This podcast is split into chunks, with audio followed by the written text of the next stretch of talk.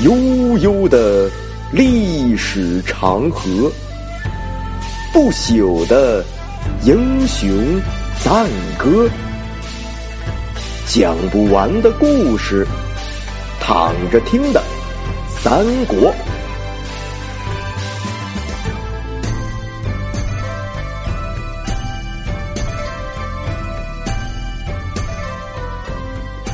第一百一十九回，再次交锋。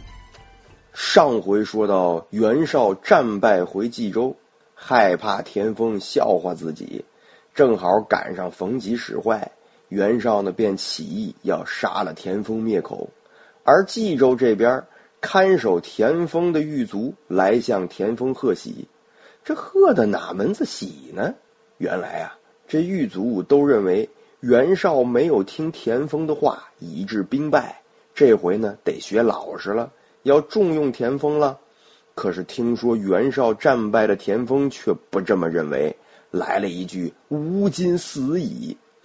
狱卒挺纳闷，说：“大家都觉得这回您该飞黄腾达了，怎么您却说您要死了呢？”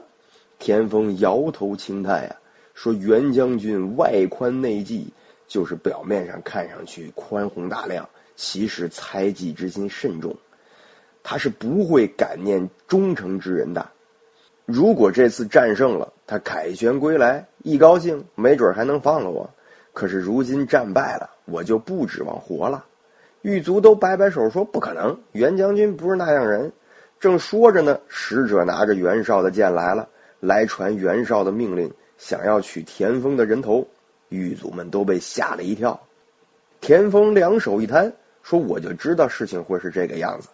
大丈夫在世间立足，居然连自己的主子都选择不对，那就是自己无能，赖不得别人。所以今天呢，我也是死不足惜啊。”于是田丰就在狱中自刎了。听说这件事的人呢，纷纷流下了眼泪，感叹生死无常，伴君如伴虎啊。话说袁绍回到了冀州。因为之前的失败呢，让他整个人生观都颠覆了。他此时是心烦意乱呀，也不理政事啊，百无聊赖的样子。他妻子刘氏呢，就劝他立一个后嗣，就是找个接班人。但这个时候呢，袁绍不是皇上，他不能称之为立储君或立太子。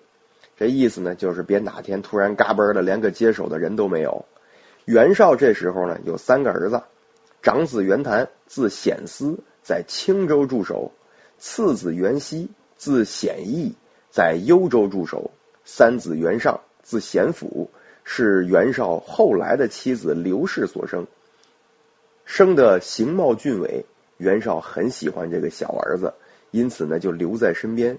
这刘氏当然希望自己的儿子是后嗣了，就劝袁绍立袁尚为后嗣。袁绍呢，就找来沈佩、冯己、辛平、郭图这些谋臣们商量。这几个人什么德行？大家之前也都多多少少领教过。那绝对是表面风平浪静，实则暗潮涌动啊！果不其然，在立嗣这个事情上呢，这老几位就有各自的小九九。沈佩、冯己二人呢，保着袁尚；辛平、郭图二人呢，向着袁谭。四人各为其主。袁绍开场白是把这仨孩子啊点评一遍，说长子性格刚烈，好杀伐；次子为人柔弱难成，就是这个小儿子有英雄之表，礼贤敬士，意思就是想要立这个小儿子为后嗣呗。郭图一听，那哪行啊？显然跟自个儿想的不一样啊。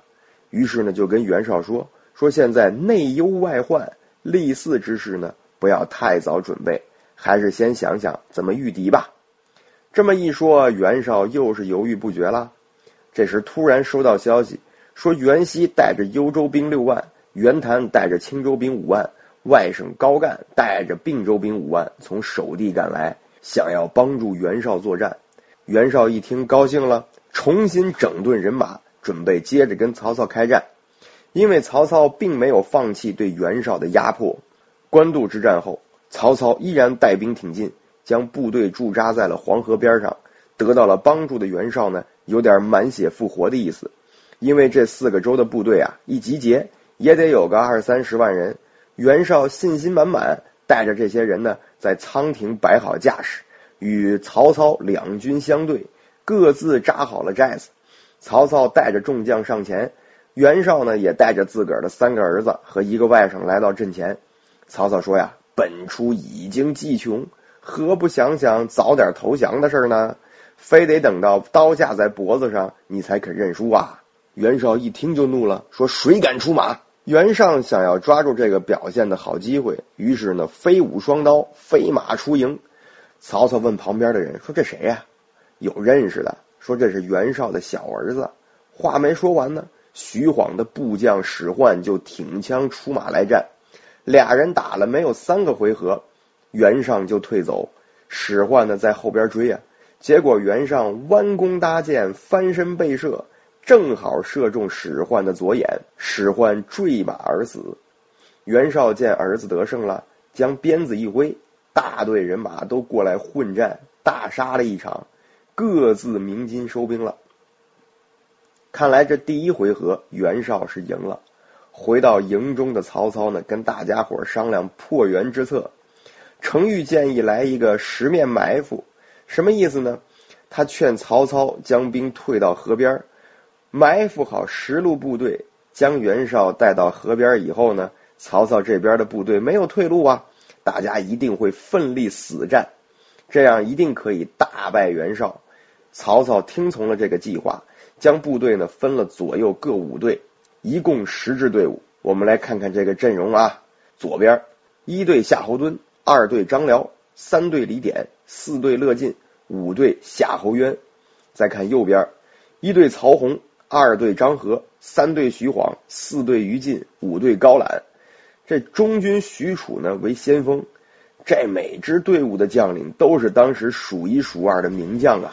光看这几个人就知道，基本上这场战役可以算是拿下了。那结果到底如何呢？我们下回接着聊。